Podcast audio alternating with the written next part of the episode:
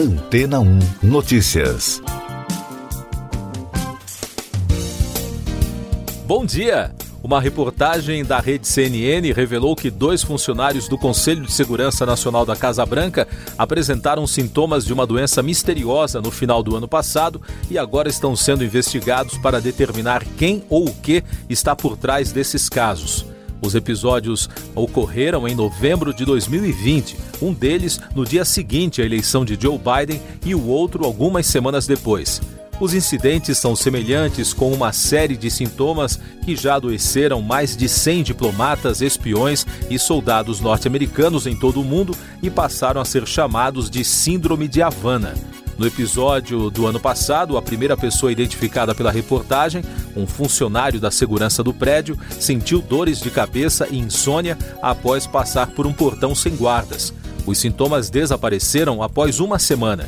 O segundo caso aconteceu semanas depois, perto de uma entrada para os jardins da Casa Branca, segundo relataram duas fontes à rede americana. Esse segundo funcionário apresentou sintomas mais graves e precisou passar por tratamento médico. Os dois incidentes em Washington e um terceiro caso suspeito registrado no norte da Virgínia em 2019 levantaram preocupações de que episódios desse tipo, antes registrados entre norte-americanos no exterior, estejam ocorrendo agora em números crescentes dentro do país e pior, dentro da sede do governo americano.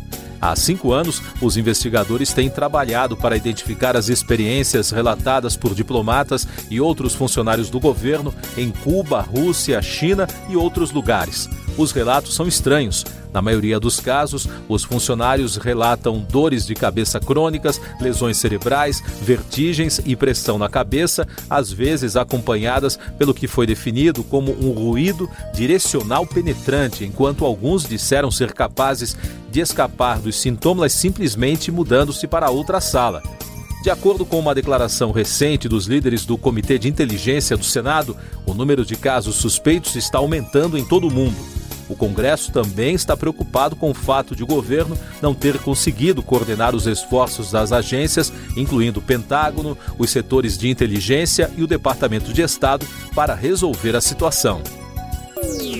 E daqui a pouco você vai ouvir no podcast Antena 1 Notícias. Ministério da Saúde lança pesquisa para avaliar comportamento da Covid no Brasil. Metroviários de São Paulo entram em greve, anuncia sindicato. União Europeia pede cessar fogo entre israelenses e palestinos. O Ministério da Saúde começou a enviar mensagens de confirmação por SMS e WhatsApp aos brasileiros selecionados para a pesquisa de prevalência de infecção por Covid-19, a Previcov. O objetivo do estudo é mapear o comportamento do novo coronavírus em mais de 211 mil pessoas em 274 municípios do país.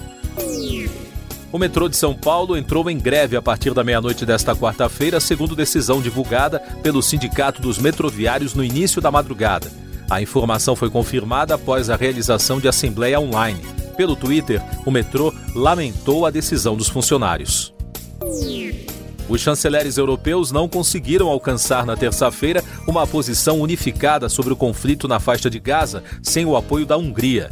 Durante a videoconferência de emergência, o chefe da diplomacia da União Europeia, Joseph Borrell, considerou como prioridade conseguir um cessar-fogo entre israelenses e palestinos.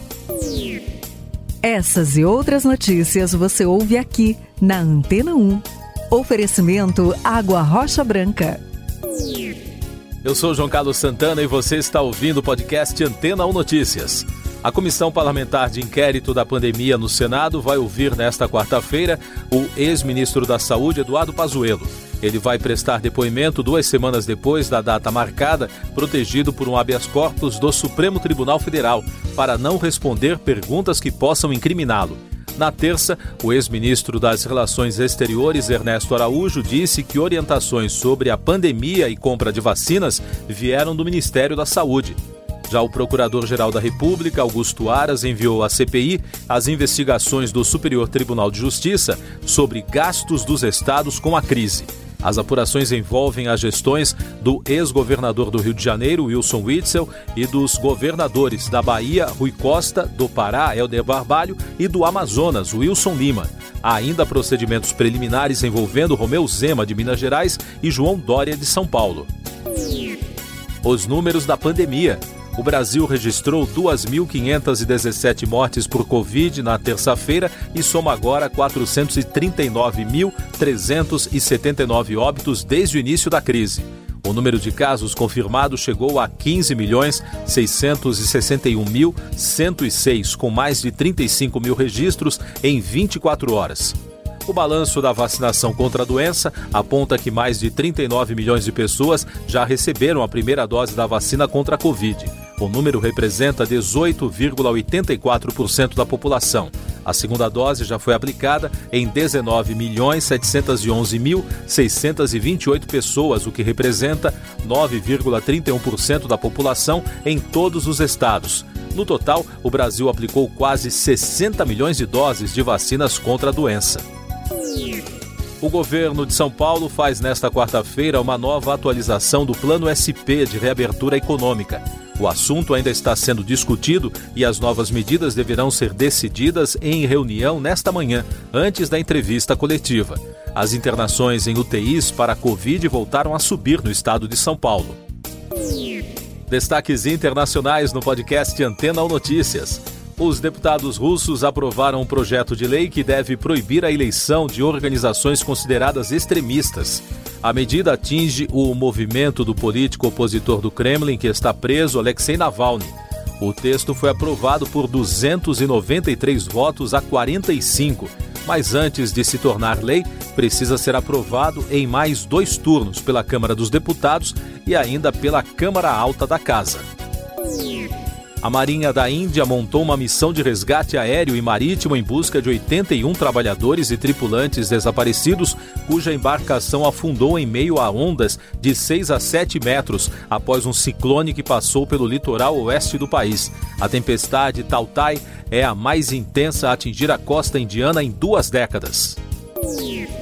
Um arranha-céu foi evacuado na terça-feira em Shenzhen, no sul da China, após o condomínio de quase 300 metros balançar. A Agência de Gestão de Emergências local disse que nenhum tremor foi registrado na cidade e as causas da oscilação no edifício serão investigadas. Concluído em 2000, o SEG Plaza ocupa a posição 212 entre os prédios mais altos do mundo. Economia e Negócios. Um levantamento feito pelo Centro de Políticas Sociais da Fundação Getúlio Vargas concluiu que os impactos da pandemia têm afetado mais os jovens. Segundo os dados, a quantidade de pessoas entre 15 e 29 anos que não estudam nem trabalham bateu o recorde histórico de 29,33% no segundo trimestre de 2019, o maior patamar desde 2012. A projeção de crescimento do produto interno bruto para 2021 aumentou de 3,2 para 3,5%, ficando em 8 trilhões 420 bilhões de reais, segundo o boletim macro fiscal de maio divulgado pelo Ministério da Economia.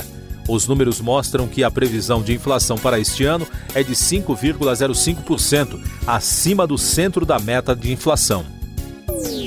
O secretário de Política Econômica do Ministério da Economia, Adolfo Saxida, afirmou na terça-feira que o programa Gigantes do Asfalto vai gerar ganho líquido para os caminhoneiros de até 20%. O programa, segundo o secretário, cria um sistema de antecipação dos valores de fretes, que eliminará o custo com os intermediários do serviço. O renomado investidor norte-americano Michael Burry virou notícia nesta semana ao apostar mais de 530 milhões de dólares contra ações da Tesla. A empresa que obteve destaque ao ser a primeira companhia do setor automotivo a comprar Bitcoin como reserva de valor. O gestor do fundo de Ed Sion Asset Management vendeu no início da semana 40% do fundo contra a montadora. Conhecido em todo o mundo pelo filme A Grande Aposta, sobre os bastidores da crise financeira de 2008, Burry não investe em Bitcoin e já chamou a criptomoeda de bolha especulativa. A pandemia no mundo. Entra em vigor nesta quarta-feira na Itália um novo toque de recolher a partir das 11 da noite, como parte do novo decreto com medidas anti-Covid assinado pelo presidente Sérgio Mattarella. A medida faz parte de uma nova etapa do relaxamento das regras de contenção do novo coronavírus no país. A farmacêutica biológica UI será responsável pela produção da vacina contra a Covid-19 da Johnson Johnson e pelo imunizante do próprio laboratório. Segundo o comunicado da fábrica, a infraestrutura e as usinas são separadas para os dois produtos e, assim, a produção será independente. Não foi informado nenhum cronograma ou outros detalhes sobre o acordo. Mais destaques internacionais: o iate do bilionário Jeff Bezos, estimado em meio bilhão de dólares, ganhou destaque no noticiário desta semana. As reportagens afirmam que o homem mais rico do mundo irá supostamente zarpar no mês de julho a bordo da embarcação. O projeto do super iate deve ser concluído no próximo mês, de acordo com a Bloomberg. Cinema. O Financial Times informou que a Amazon está negociando a compra da MGM, que produz, entre outras franquias, James Bond. Segundo a publicação, as negociações giram em torno de 9 bilhões de dólares. O estúdio é um dos poucos de Hollywood que ainda não foi adquirido por um conglomerado maior. Último destaque do podcast Antena Notícias, edição desta quarta-feira, 19 de maio. O ministro do Meio Ambiente, Ricardo Salles, é alvo de uma operação da Polícia Federal que investiga crimes relativos a órgãos ambientais. Os agentes que trabalham na Operação Acuanduba cumprem medidas determinadas pelo Supremo Tribunal Federal, incluindo 35 mandados de busca e apreensão por três estados brasileiros: Distrito Federal, São Paulo e Pará. Siga nossos podcasts em antena1.com.br. Este foi o resumo das notícias que foram ao ar hoje na Antena 1.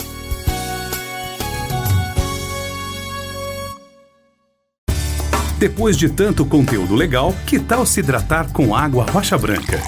O consumo regular de água durante o dia traz benefícios para a saúde, como, por exemplo, manter a pele bonita e hidratada. Rocha Branca, da fonte direto para a sua casa.